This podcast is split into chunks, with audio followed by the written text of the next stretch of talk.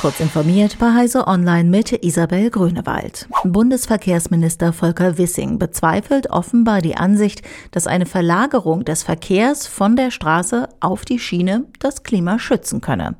Das entnimmt das Handelsblatt einem Bericht des Bundesverkehrsministeriums an den Verkehrsausschuss des Bundestags. Darin heißt es, dass Klima- und Verlagerungsziele zu trennen seien.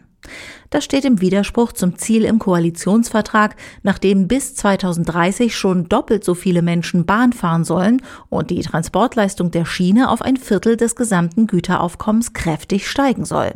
Ein Hauptziel ist dabei eine Verringerung klimawirksamer Emissionen. Das Verkehrsministerium spricht hingegen von einem grundlegenden Strukturwandel durch die Elektrifizierung des Straßenverkehrs aus erneuerbaren Energiequellen. Da auch in den nächsten Jahrzehnten der Großteil des Verkehrs auf Fernstraßen stattfinde, müssten diese stärker gefördert werden. Die ständige Begleitung des Alltags mit Technik und insbesondere die Nutzung von sozialen Medien führt nicht zwangsläufig zu mehr Kompetenzen im Bereich der digitalen Medien. Das macht eine neue Auswertung von Daten des Nationalen Bildungspanels deutlich.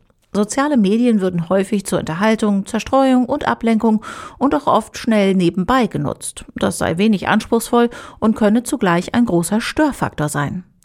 Die gezielte Informationssuche bei einer Online-Recherche zahle hingegen direkt auf die Fähigkeiten junger Erwachsener ein, souverän mit digitalen Informationstechnologien umzugehen.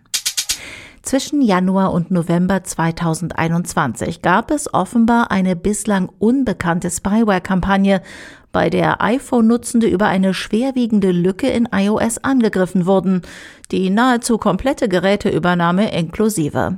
Dazu gehört die Aufnahme von Umgebungsgeräuschen per Mikrofon, das Fotografieren mit Selfie und Hauptkamera oder auch der Zugriff auf 2FA-Routinen.